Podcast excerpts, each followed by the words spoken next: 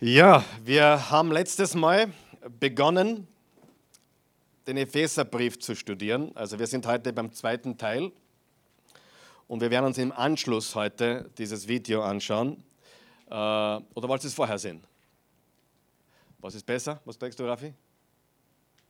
Wir schauen es uns im Anschluss an. Lasst mich nicht vergessen, ja? wir werden uns das äh, Bibelprojekt Epheserbrief Zusammenfassung dann anschauen heute.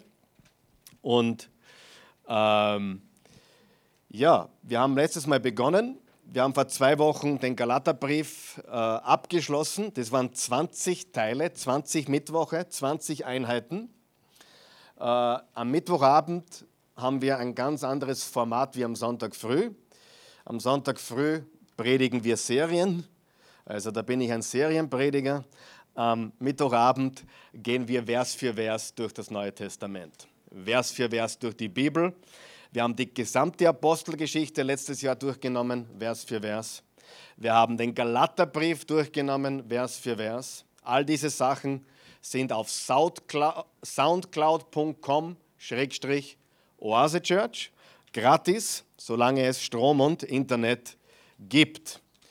Und jetzt studieren wir den Epheserbrief und ich habe ein ganz, ganz großes Ziel. Ich möchte zu meinen Lebzeiten das gesamte Neue Testament Vers für Vers durchlehren. Ja? Das, ich habe es ein bisschen ausgerechnet, das dauert 43 Jahre. Ja. Ja, traust mir das nicht zu? 43 noch? Wer bin ich jetzt? 47? 90, bin ich 90. Okay, zwei Jahre haben wir schon, also das geht, oder? Geht sich das aus? Geht sich aus, locker, oder? Aber 43 Jahre dauert das, ich habe es ausgerechnet. Du glaubst, ich kann nicht rechnen? Oder glaubst du, ich kann nicht so viel Bibel? Was, was ist dein Problem? Wer glaubt an meine Mathematik-Skills? Wer glaubt an meine Bibel-Skills? Okay. Vielleicht kann ich beides. Vielleicht kann ich rechnen und Bibel studieren. Weiß ich nicht, aber das ist mein Ziel. Halleluja. Gut. Wir studieren den Epheserbrief. Und wie wir letztes Mal schon gesagt haben, äh, Ephesus ist äh, das Zentrum des Okkultismus gewesen. Es war das Zentrum der Esoterik. Und äh, als Paulus dort auf seiner dritten Missionsreise, Kapitel 19, 18, 19 und 20 in der Apostelgeschichte, als er auf seiner dritten Missionsreise war, ist er gewesen in einer Region, die heißt Kleinasien, hat nichts mit Asien zu tun, sondern ist in der heutigen Türkei, an der Westküste der heutigen Türkei, so groß circa wie die Schweiz heute. Und dort war eine Stadt, eine sehr, sehr wichtige Stadt, eine Industriestadt, eine Hafenstadt, Ephesus und die viertgrößte Stadt der damaligen Welt. Also wirklich eine Megastadt. Und Okkultismus und Esoterik haben dort regiert. Und als der Paulus gekommen ist mit seiner Botschaft von Jesus, hat der Okkultismus, vor allem die Anbetung der falschen römischen und griechischen Götter, vor allem der Göttin Diana oder Artemis, wie sie auch heißt. Äh, dieses Gewerbe hat immense Einbußen gehabt, weil nachdem Menschen Jesus kennengelernt haben, haben sie das Okkulte hinter sich gelassen und statt den römischen und griechischen Göttern Anbetung zu geben, haben sie begonnen, Jesus anzubeten. Und ich möchte euch auch sagen und euch auch nochmal betonen, äh, die Esoterik, das Okkulte, die Esoterik, und Esoterik ist okkult, ja, bitte macht da keinen Fehler, Esoterik ist okkult, Horoskop ist okkult, ist ein Milliardengeschäft alleine in Österreich. Milliarden. Okay? Viele Menschen, die darin gefangen sind. Ja? Geistheilung war eine ganze Messe in der Stadthalle vor kurzem. All diese Dinge. Äh, aber wenn Jesus kommt, dann hört sich das natürlich auf.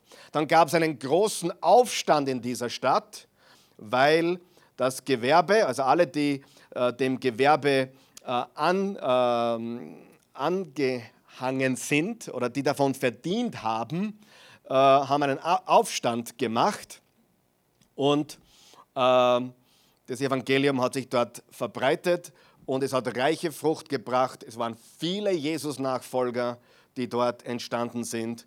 Und der Okkultismus und die Esoterik ist runtergegangen und die Gemeinde Gottes ist wirklich gewaltig gewachsen. Okay? Ähm, und wir haben gesagt, im Epheserbrief geht es darum, wer wir sind in Christus, was wir haben in Christus, was uns gehört in Christus.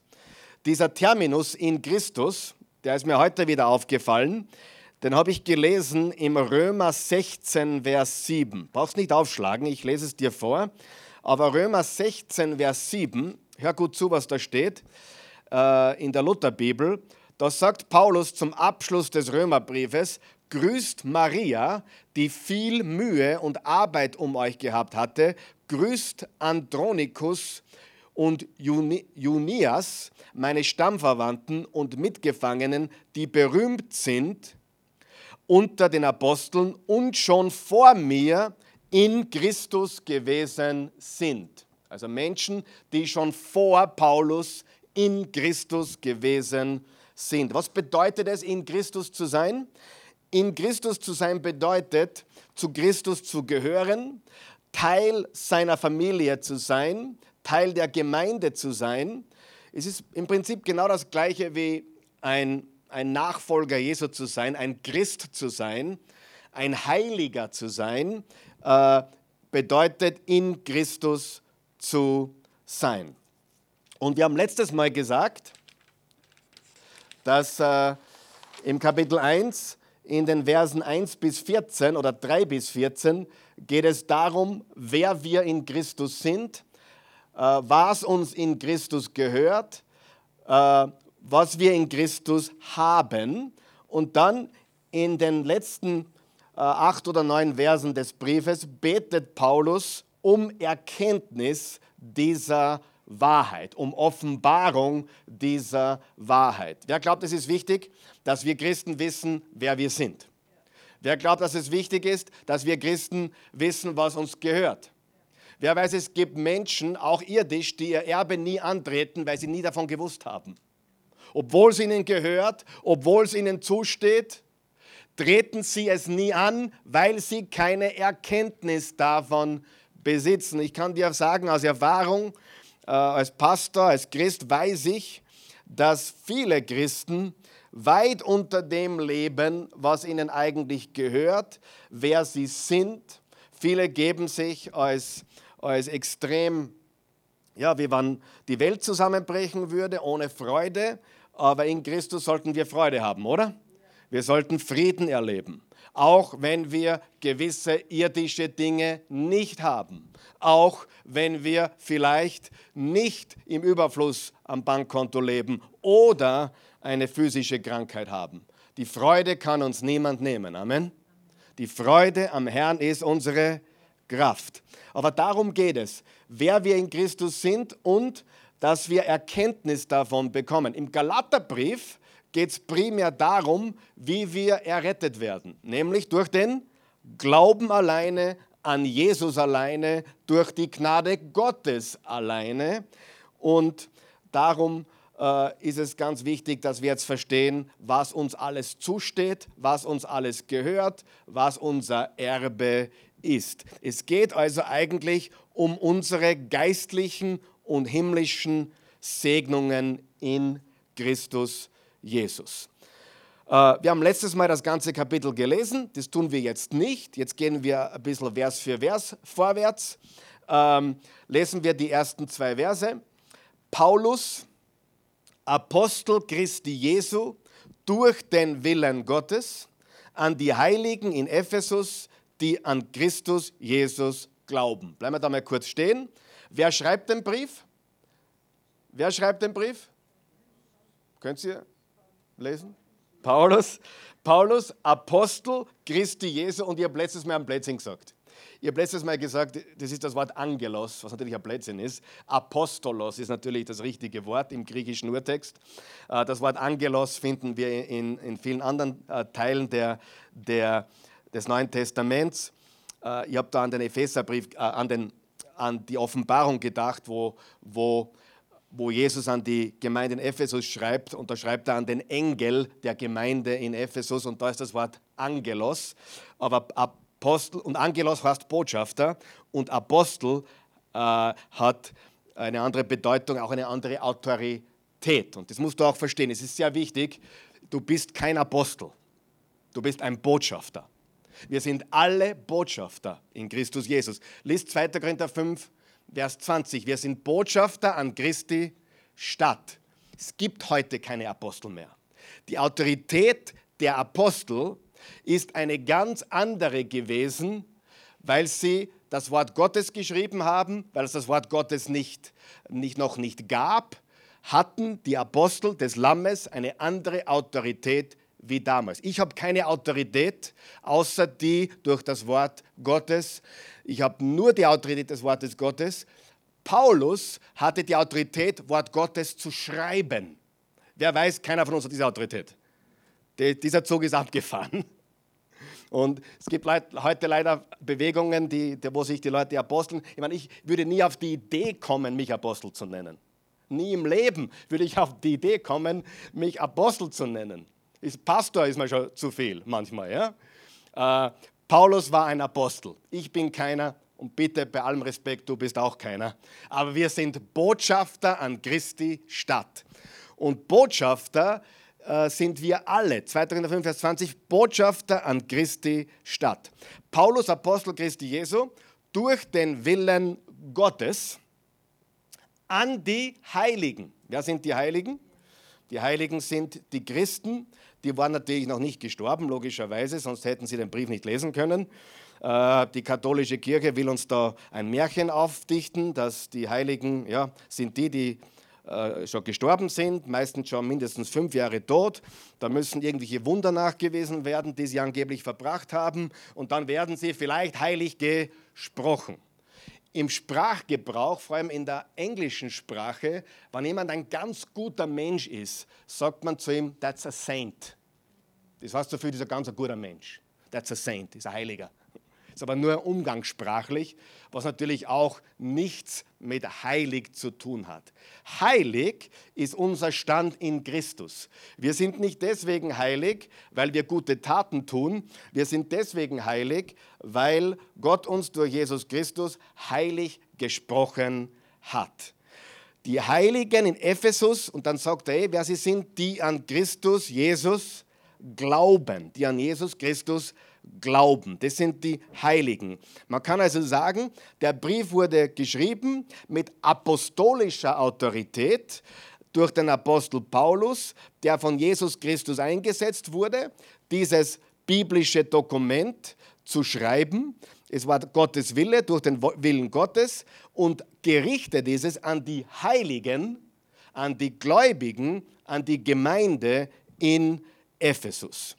Und dann Vers 2, Gnade sei mit euch und Friede von Gott, unserem Vater und dem Herrn Jesus Christus. Gnade und Frieden. Äh, was kommt zuerst? Zuerst kommt die Gnade und dann kommt der Friede.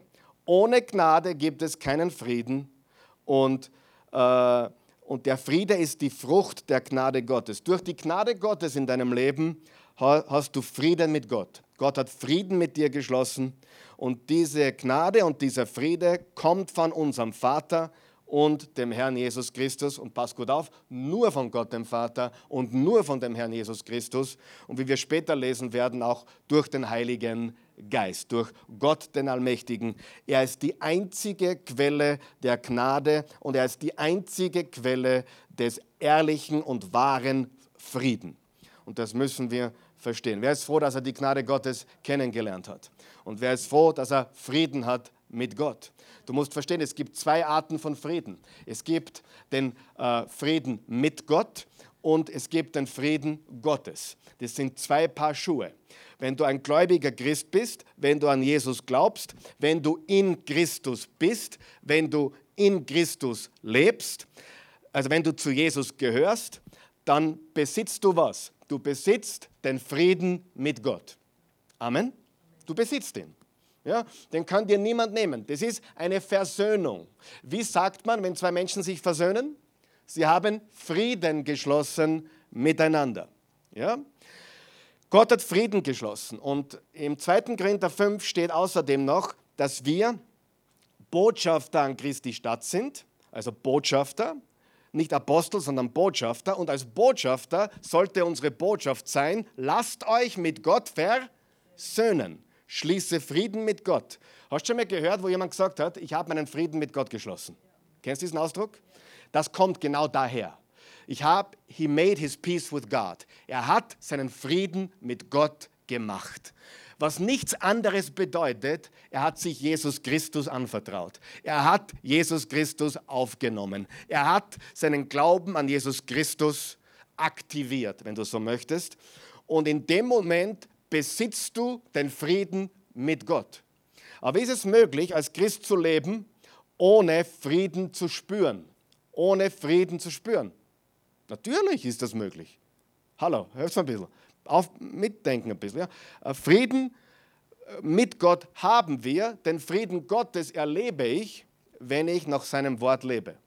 Was passiert, wenn ich ein gläubiger Christ bin und ich verstoße permanent gegen das Gebot der Liebe?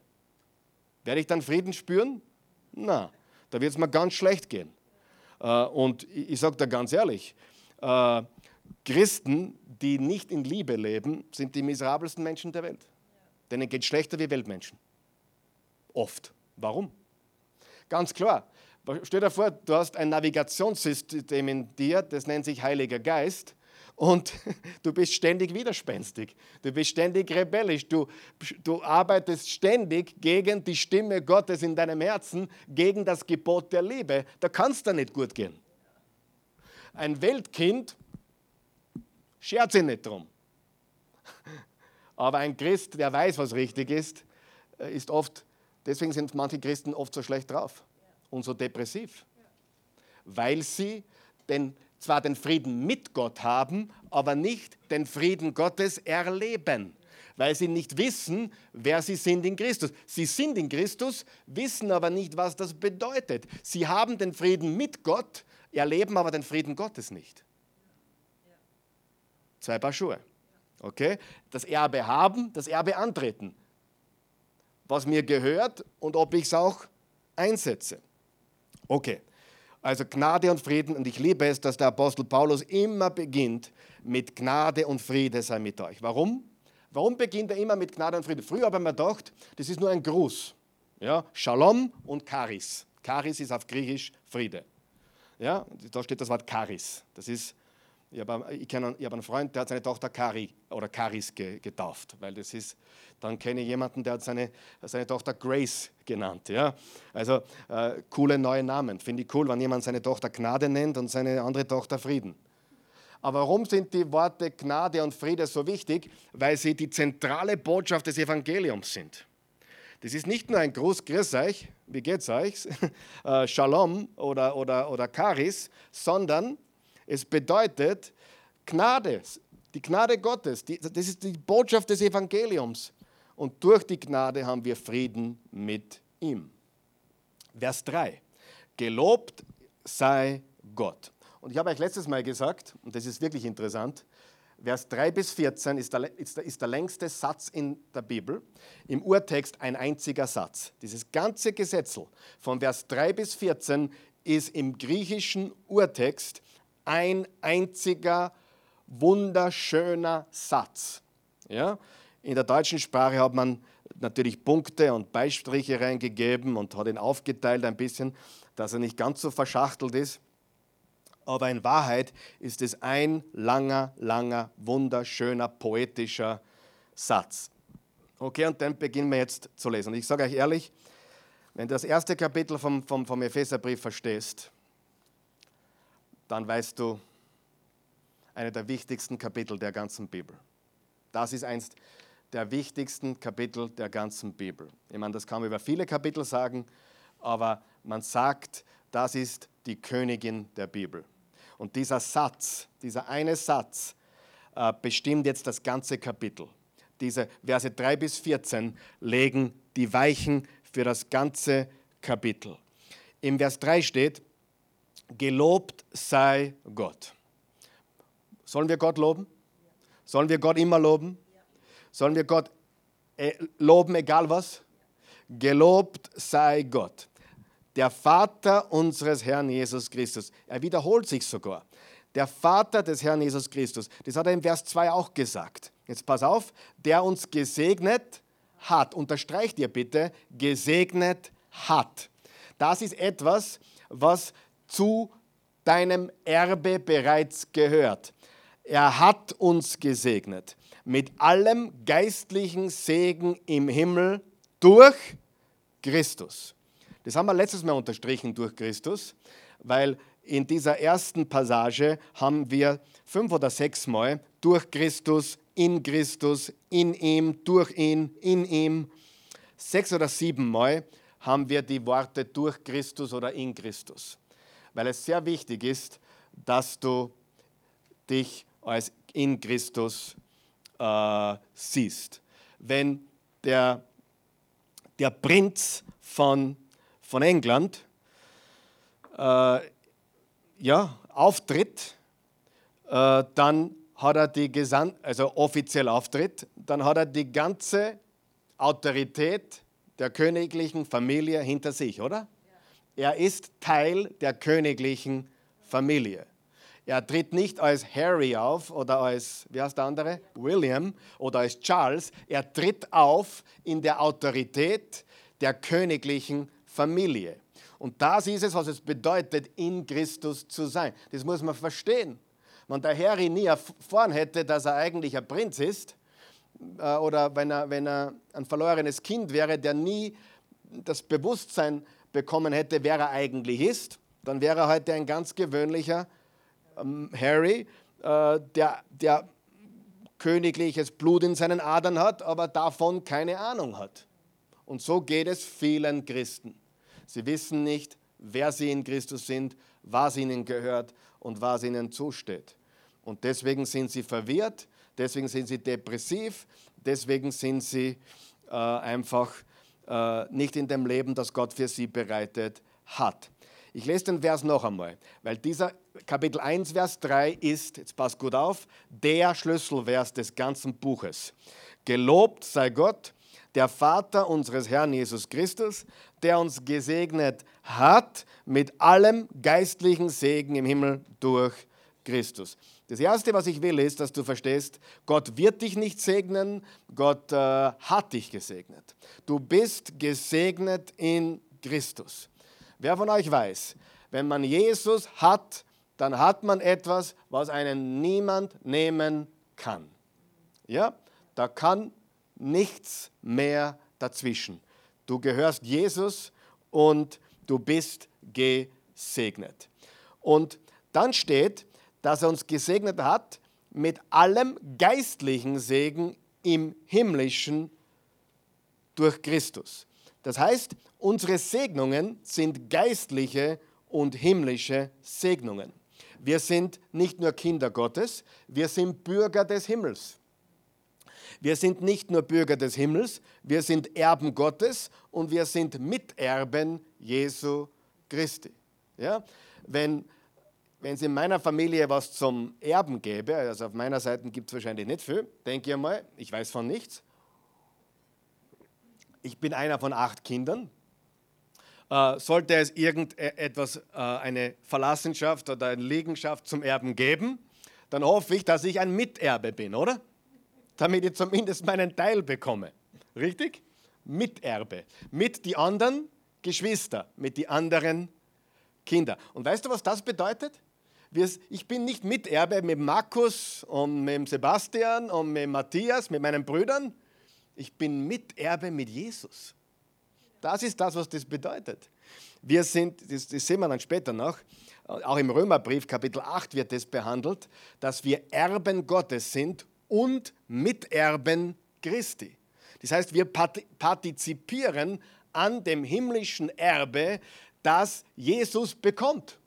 Jesus ist der Erbe und wir sind Miterben mit Jesus. Das ist gewaltig, oder? Da kann man hupfen und springen und das ist unser, unsere geistliche, äh, himmlische Segnung. Wir sind Kinder Gottes, wir sind Bürger des Himmels und wir sind Erben und er hat uns segnet. Nicht er wird uns segnen, er hat es getan. Was wir dazu auch verstehen müssen, ist ein ganz wichtiger Kontrast hier, Freunde.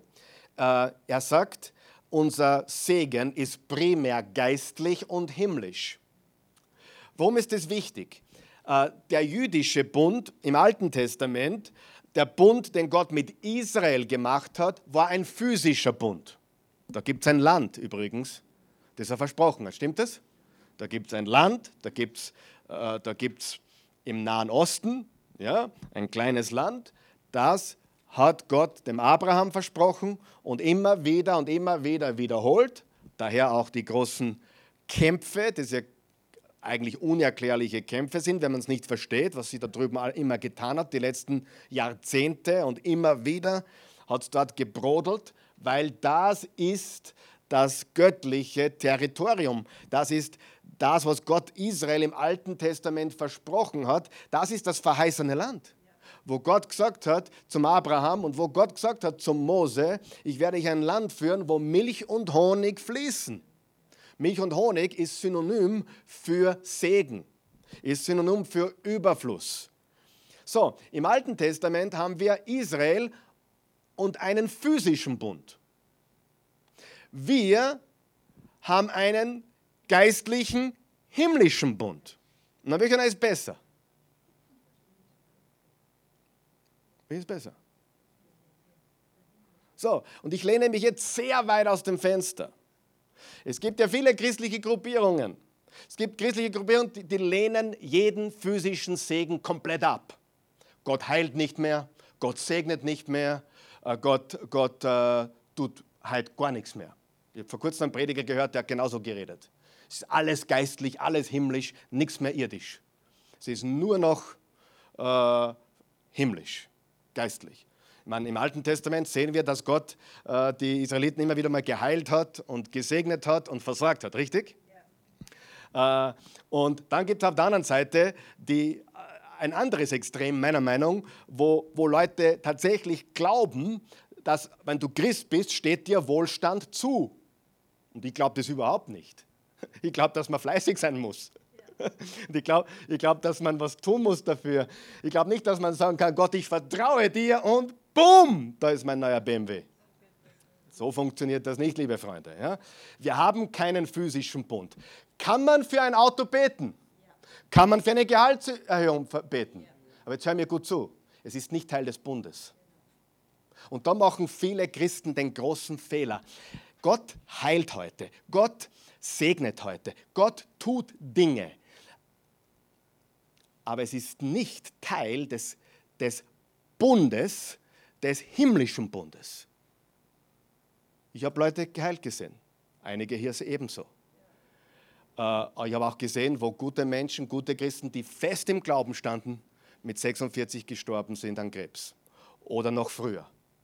Okay? Heißt das jetzt, dass ich aufhöre zum Beten, damit Menschen gesund werden? Nein, aber wir müssen verstehen, und ich weiß, ich lehne mich das sehr weit hinaus, weil wir, weil wir ich bin ein Prediger und ein Lehrer, der, der, die der, der in der Mitte sein will. Ich will weder auf der Seite des Extremen sein, noch dem anderen Teil des Extremen sein.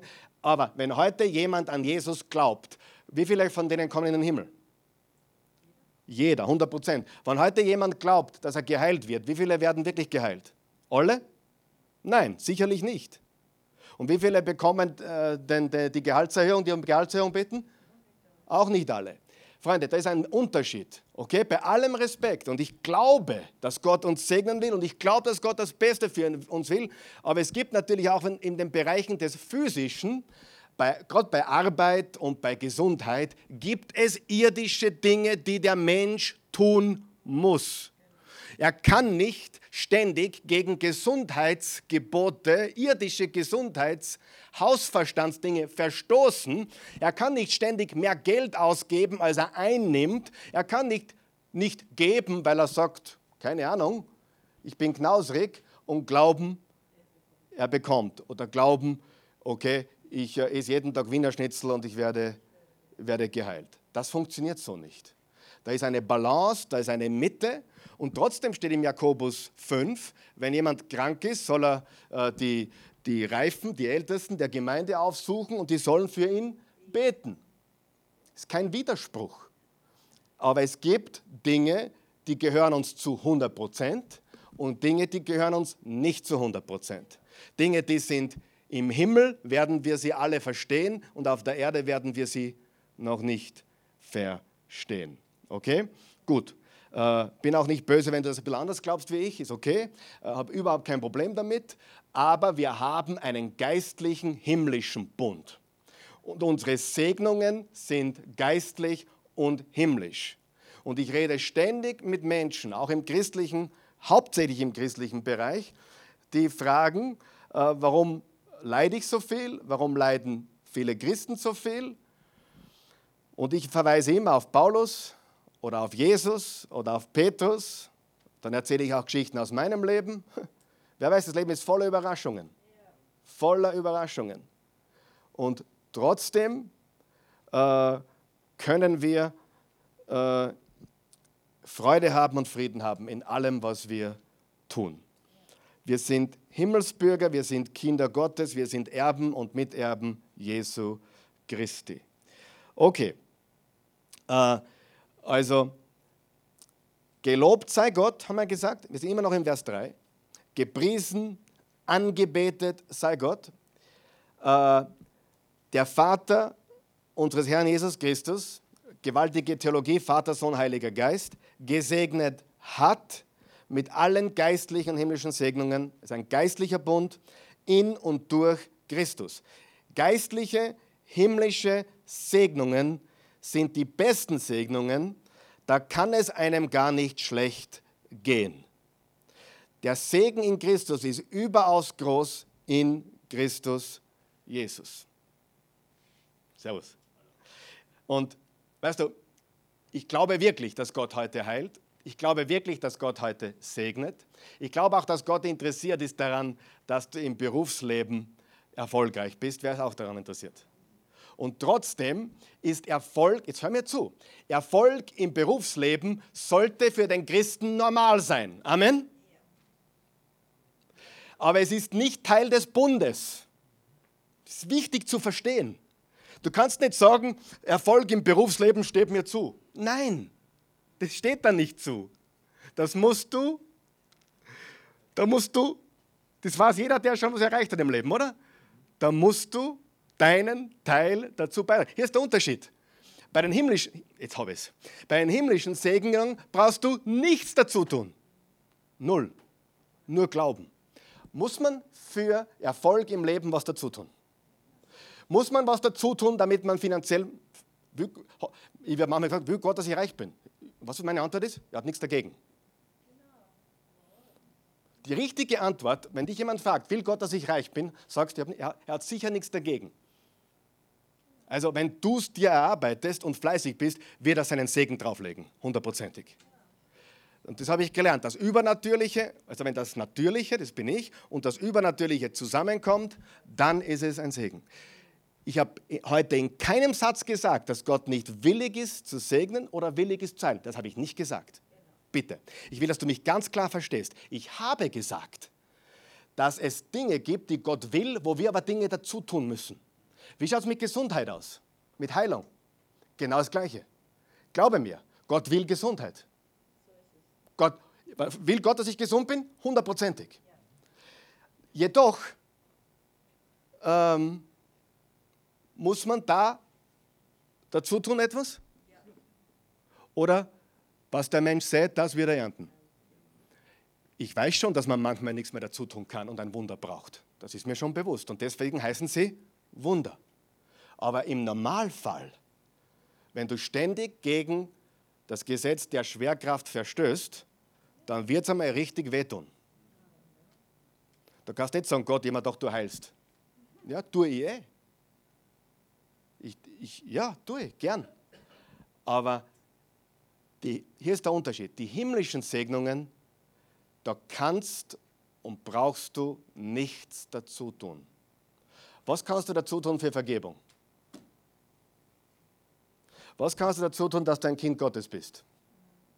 Was kannst du dazu tun, dass du in Christus bist? Null. Okay? Und ja, Gott tut Wunder. Es gibt auch finanzielle Wunder.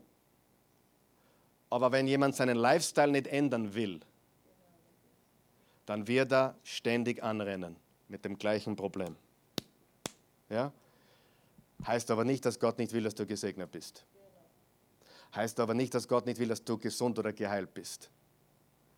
Und Gott ist ein Segner auf der vollen Linie. Der geistliche Segen, der physische Segen, aber die, die, die, die Wurzel ist der geistliche Segen. Der physische Segen, der körperliche Segen fließen da heraus. Okay. Geistliche und himmlische Segnungen sind die besten Segnungen. Da kann es einem gar nicht schlecht gehen, habe ich gesagt. Er hat uns gesegnet. Schreib dir auf, wenn du möchtest, 1. Petrus 1, Vers, Kapitel 1, Vers 3 bis 4. Oder ich lese es euch vor. 1. Petrus. Äh, ich lese Kapitel 1, Vers 3 bis 4. Gelobt sei Gott, der Vater unseres Herrn Jesus Christus, der uns nach seiner großen Barmherzigkeit wiedergeboren hat, zu einer lebendigen Hoffnung durch die Auferstehung Jesu Christi von den Toten, zu einem unvergänglichen und unver unbefleckten und unverwelklichen Erbe. Sag mal Erbe. Das aufbewahrt wird im Himmel für euch das aufbewahrt wird im Himmel. Wo? Im Himmel für uns. Ich will nochmal betonen, Gott ist interessiert an unserem irdischen Leben. Ist er interessiert, dass Familien funktionieren?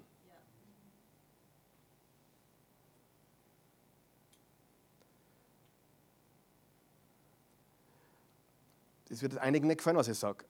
Aber eine glückliche Ehe ist nicht Teil des Bundes. Da muss man seinen Teil dazu beitragen. Du kannst, der Best, du kannst Christ sein, dir kann alles vergeben war sein, du kannst in Christus sein, du kannst, du kannst äh, Erbe Gottes sein, das bist du automatisch, wenn du in Christus bist, und deine, deine Beziehungen können auseinanderfliegen wie nur was. Heißt das, dass Gott das will? Na, Gott will, dass du eine gesunde Ehe hast.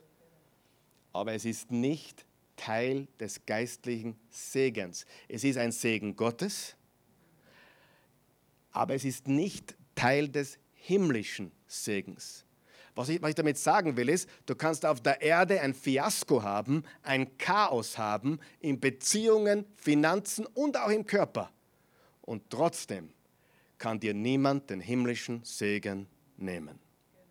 Weil der Bund ist ein geistlich himmlischer. Und du darfst die zwei Sachen nicht auseinanderhalten. Und weißt du, was ich erfahren habe? Es geht mir dann viel leichter im Leben. Ich habe dann viel mehr Freude im Leben. Ich bin dankbar für den geistlichen Segen, den himmlischen Segen.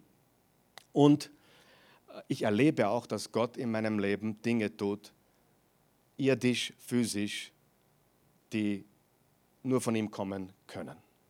Okay? Gut. Ähm, also Vers 3 sagt uns, dass wir gesegnet sind. Im, im, im 1. Petrus haben wir gerade gelesen, dass wir ein unvergängliches, unbeflecktes und unverwelkliches Erbe haben, das aufbewahrt wird im Himmel für euch. Das ist Vers 3. Und äh, ich möchte jetzt runterlesen weiterlesen, bis Vers 14 noch einmal und dann ein paar Sachen herausgreifen. Wir werden mit dem heute nicht fertig, aber es ist wichtig, dass wir da ein paar Sachen sehen. Vers 4, denn in ihm, in wem?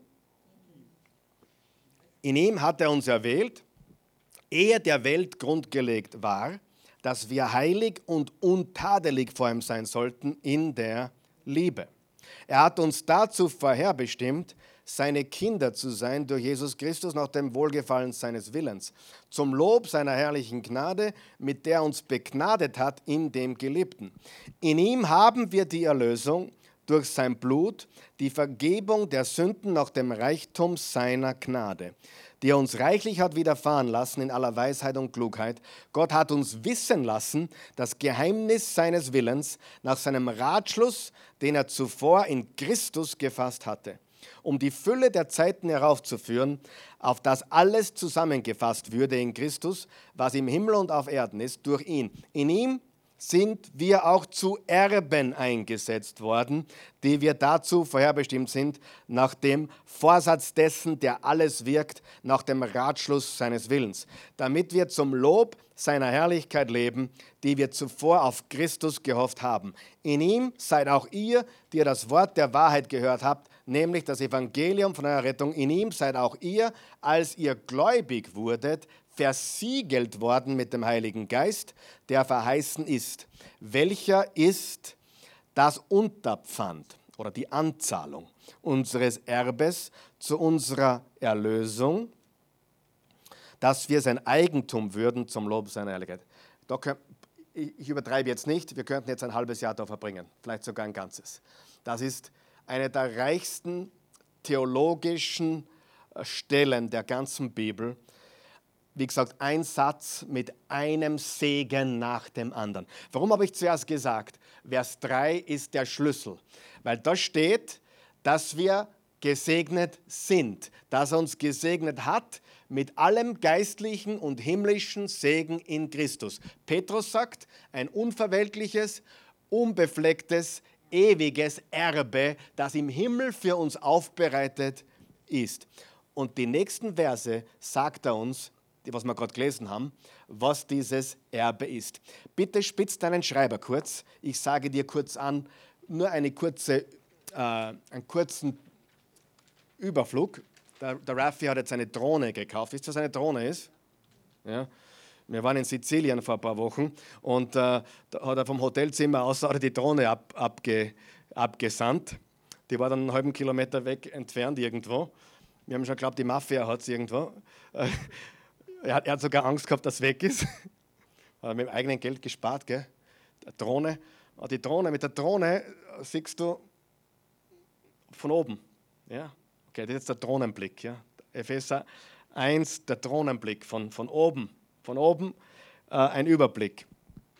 Vers 3, schreib auf. Schreib auf die Rückseiten zum Beispiel. Ja, schreib auf die Rückseiten. Vers 3, er hat uns gesegnet. Er hat uns, was? Gesegnet. Er hat uns gesegnet. Vers 4. Denn in ihm hat er uns erwählt. Er hat uns erwählt. Er hat uns erwählt. Und dann steht, äh, ehe der Welt grundgelegt war, dass wir heilig und untadelig vor ihm sein sollten in der Liebe. Er hat uns geliebt. Er hat uns nicht nur erwählt, sondern er hat uns auch geliebt. Er liebt uns immer noch, aber er hat uns geliebt. So sehr hat Gott die Welt geliebt, dass er einen einzigen Sohn gab, damit jeder, der an Glaubt nicht verloren geht, sondern ewiges Leben habe. Er hat uns erwählt, er hat uns geliebt. Vers 5, er hat uns vorherbestimmt. Er hat uns dazu vorherbestimmt, seine Kinder zu sein durch Jesus Christus nach dem Wohlgefallen seines Willens. Er hat uns dazu vorherbestimmt vorherbestimmt, seine Kinder zu sein. Er hat uns vorherbestimmt. Äh, in einer anderen Übersetzung steht, er hat uns vorherbestimmt, äh, dass wir adoptiert sind. Adoptiert sind. In der englischen Bibel steht, that we are adopted. Äh, das bedeutet wirklich, diese Kindschaft hat mit Adoption zu tun. Er hat uns vorherbestimmt, seine adoptierten Kinder zu sein. Frage, was ist, was ist wertvoller? Ein, ein leibliches Kind oder ein adoptiertes Kind? Frag jeden, der ein Kind adoptiert hat, dass da kein Unterschied ist. Frag jeden, da ist kein Unterschied. Oft ist es sogar so, dass eine Adoption noch viel emotionaler ist. Äh, ich habe Geschichten gehört, wo, wo, wo Eltern jahrelang auf das Adoptivkind gewartet haben und plötzlich äh, hat sich ein Junge angekündigt oder ein Mädchen angekündigt, ja, wir haben jetzt ein Baby das, und, und dann haben sie noch warten müssen, drei Monate und, und, und das war schon alles in der Warteschleife über, Schleife über Jahre hinweg und dann war endlich der Tag, wo sie drei, vier Jahre darauf gewartet haben, endlich dieses Adoptivkind zu sehen, in die Arme zu nehmen und da gibt es oft Tränen und Geschichten und Stories, die sind gewaltig. In dem Moment wird dir bewusst, ich habe jetzt eine Entscheidung getroffen, dieses Kind darf ich nie wieder hergeben. Ja, also eine Adoption ist gar nichts weniger wie was Natürliches, oft sogar, oft sogar mehr. Und wenn du die Geschichte des Judentums kennst, weißt du, dass wenn die ein Kind adoptiert hatten, durften sie es nie wieder weggeben. Sie waren verpflichtet, dieses Kind zu behalten. Und äh, er hat uns vorherbestimmt, seine Kinder zu sein. Das heißt, er hat uns auch adoptiert. Vers 6, er hat uns begnadet. Zu, äh, zum Lob seiner herrlichen Gnade, mit der er uns begnadet hat in dem Geliebten. Wer ist der Geliebte? Jesus. Er hat uns begnadet. Er hat uns begnadet. in der englischen Bibel steht, He has accepted us. Er hat uns angenommen. angenommen. Äh, da, da wird es als begnadet übersetzt. Äh, es gibt eine Übersetzung, die sagt, er hat uns angenommen. Angenommen. Angenommen. Das heißt, er hat uns vorherbestimmt, er hat uns adoptiert, er hat uns begnadet, er hat uns angenommen. Vers 7. In ihm haben wir die Erlösung. Schreib auf, Vers 7. Er hat uns erlöst. Durch sein Blut die Vergebung der Sünden nach dem Reichtum seiner Gnade. Vers 7. Er hat uns erlöst und er hat uns vergeben. Er hat uns erlöst und er hat uns vergeben. Ich wiederhole mal bis dorthin, damit wir alles haben. Vers 3, er hat uns gesegnet. Vers 4, er hat uns erwählt und er hat uns geliebt. Vers 5, er hat uns vorherbestimmt und er hat uns adoptiert. Vers 6, er hat uns begnadet, er hat uns angenommen. Vers 7, er hat uns erlöst und er hat uns vergeben. Bleiben wir mal da kurz stehen. Sind es nicht alles Dinge, die jeder Mensch braucht? Sind es nicht die Dinge, nachdem das leere Herzen jedes Menschen sich sehnt. Wie schaut es aus mit geliebt, mit adoptiert, angenommen, vergeben? Meine Güte. Weißt du, was ich traurigerweise festgestellt habe? Unter Christen sehr häufig können Christen nicht akzeptieren, dass ihnen vollkommen vergeben ist. Christen, die beladen leben. Christen, die mit Schuldgefühlen leben. Christen, die niedergedrückt leben mit Schuld. Muss das sein? Nein. Kann das sein? Ja. Das hat ja mit dem Frieden mit Gott und Frieden Gottes zu tun. Den Frieden, Gott, den Frieden mit Gott hast du, den Frieden Gottes erlebst du nicht, weil entweder ist was, wo du, was du nicht loslassen willst oder aufgeben willst, oder dir fehlt die Erkenntnis. Und die Wahrheit ist, und ich liebe, was Rick Warren sagt, er sagt, Pastor Rick Warren sagt, äh, ein Christ, sobald er drauf kommt, dass eine Sünde ist oder Schuld ist, es sollte keinen weiteren Moment mehr geben, mit Schuld beladen zu leben. Johannes 1, Vers 9, wenn wir unsere Sünden bekennen, ist er treu und gerecht und reinigt uns von aller Schuld, vergibt uns alle Schuld und reinigt uns von aller Ungerechtigkeit. 1. Johannes 1, Vers 9. Er hat uns erlöst. Er hat uns vergeben. Lesen wir weiter, Vers, Vers 9 und 10. Gott hat uns wissen lassen, das Geheimnis seines Willens nach seinem Ratschluss, den er zuvor in Christus gefasst hatte, um die, um die Fülle der Zeiten heraufzuführen, auf das alles zusammengefasst würde in Christus, was im Himmel und auf Erden ist, durch ihn. Vers 9 steht, er hat uns seinen Willen wissen lassen. Er hat uns seinen Willen offenbart. Gott hat uns wissen lassen das Geheimnis seines Willens. Das Geheimnis seines Willens hat er uns wissen lassen. Verse 11 bis 12. In ihm sind wir auch zu Erben eingesetzt worden. Er hat uns als Erben eingesetzt. Schreibt es bitte auf.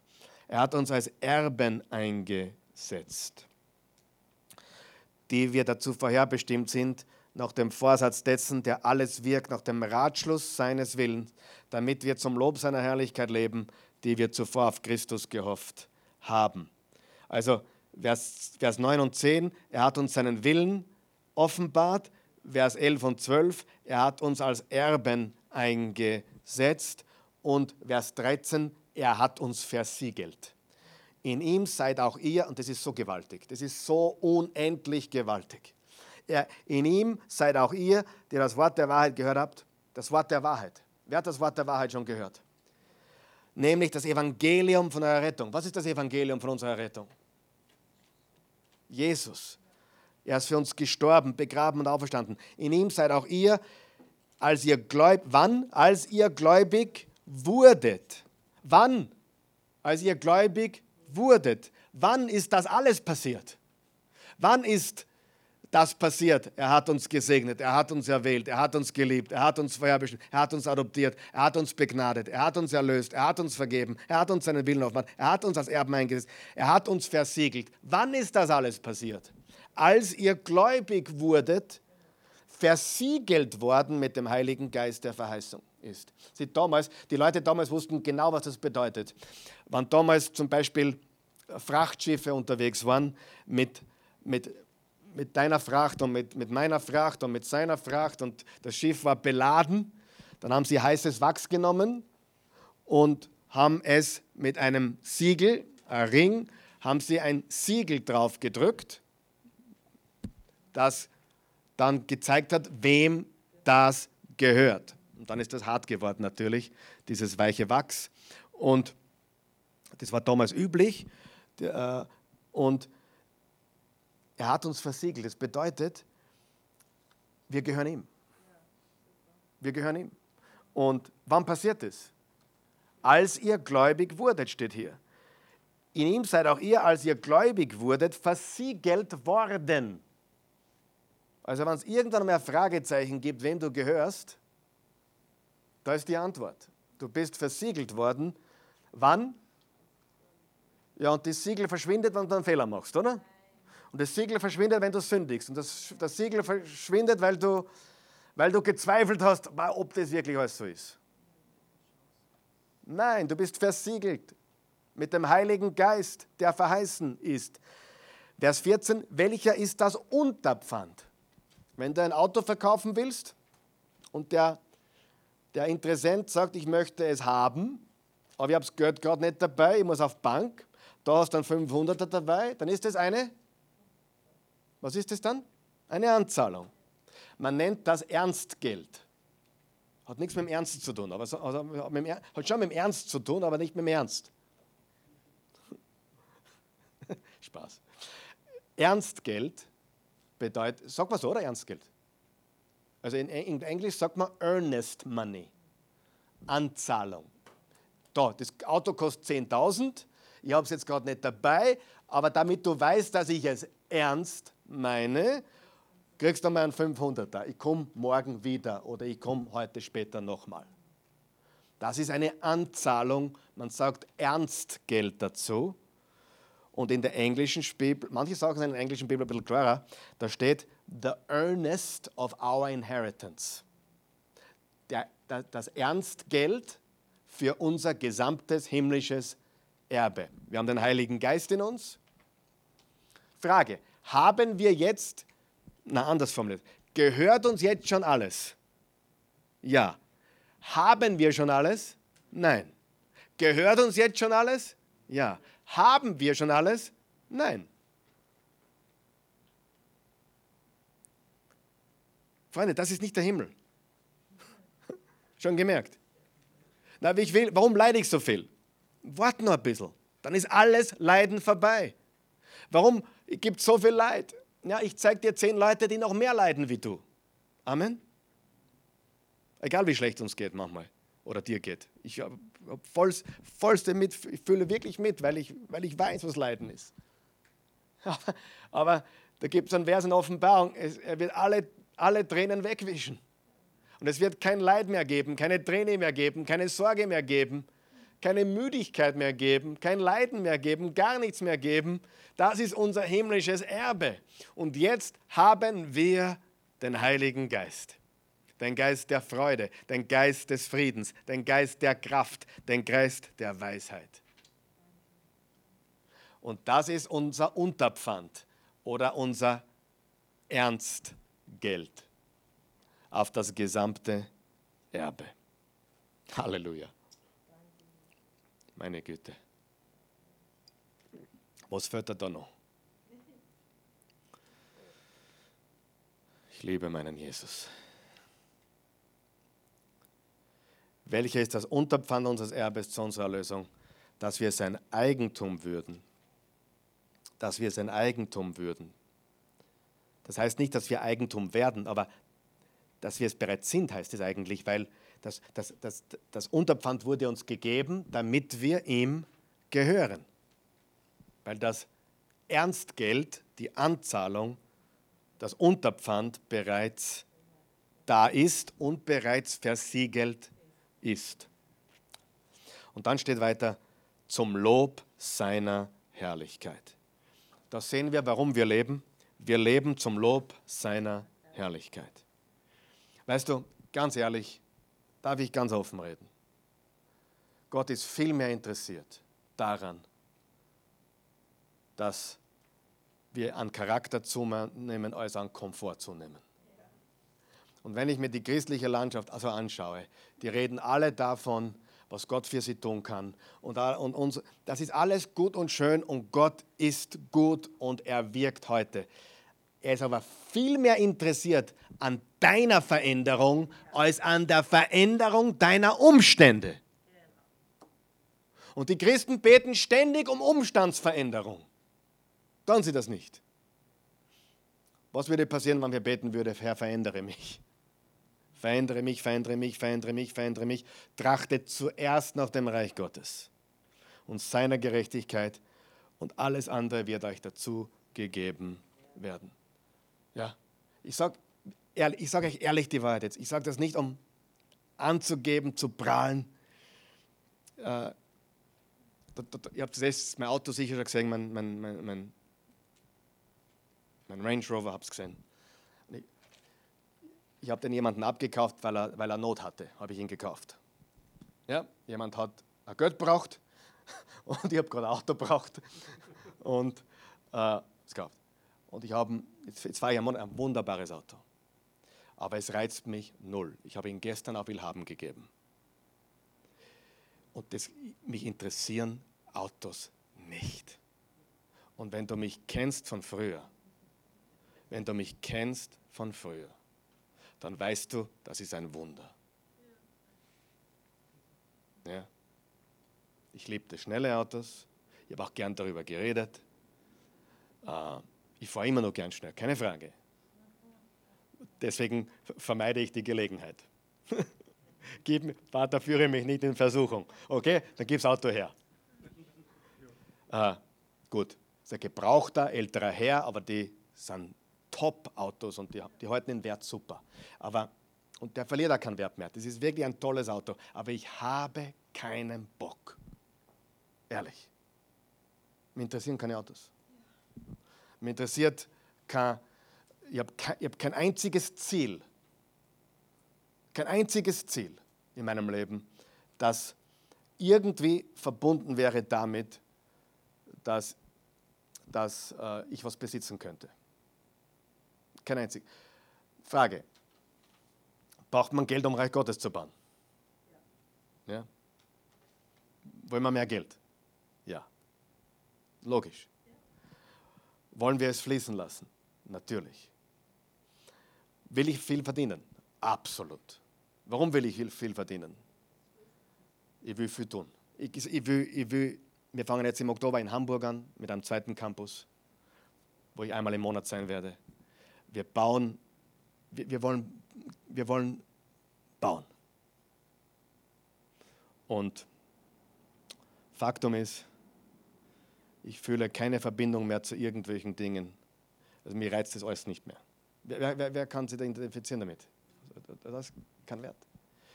Und äh, Halleluja. Und die Umstände, die stehen herum. Darum heißen sie Umstände.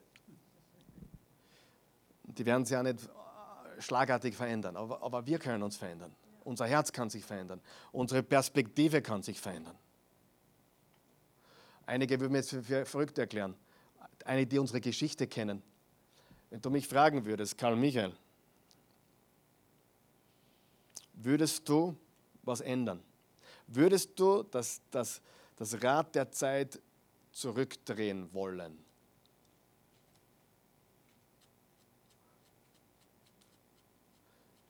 Ich sage das ganz ehrlich, ich bin mir nicht sicher. Bin mir nicht sicher, ob ich das will. Warum? Du weißt, was ich meine. Ihr wisst, was ich meine, oder? Ich bin mir nicht sicher, ob ich das will. Weil das, was daraus entstanden ist, der Mensch, der man wird, die Veränderung, dass der Raffi nickt. Er weiß, was ich meine. Er, er nickt. Und der ist mittendrin gewesen. Äh, weißt du, wir sind so fokussiert auf Umstände. Und wir müssen begreifen, glaube ich, je mehr Menschen ich rede, umso mehr merke ich, die haben alle irgendwas. Ist euch das schon aufgefallen? Und irgendwie komme ich immer mehr drauf, dass jeder so seine Aufgabe im Leben hat. Und manche Dinge, ganz ehrlich, treiben uns auf die Knie und bringen uns näher zu Gott. Das brauchen wir. Und ich bin mir sicher, dass der eine oder andere dabei ist heute, der sagt, ja, das stimmt. Will, obwohl es so hart war und so hart ist vielleicht immer noch. Ich weiß gar nicht, ob ich das noch fünf Jahre zurückdrehen würde. Ich habe daraus gelernt und es hat mich zu Jesus gebracht oder näher gebracht. Aber die meisten Christen beten, um Umstände zu verändern.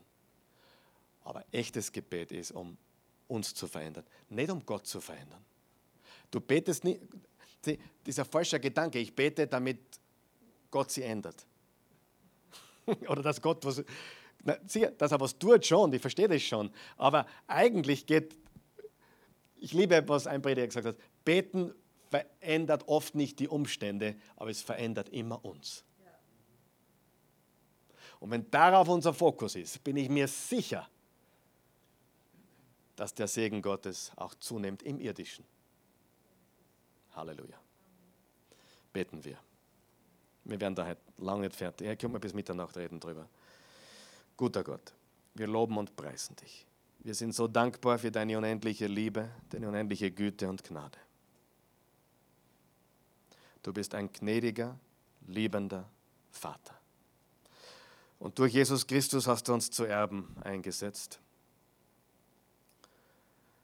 Und hast uns gesegnet mit allem himmlischen Segen in Christus. Wir danken dir dafür. Wir loben und preisen dich.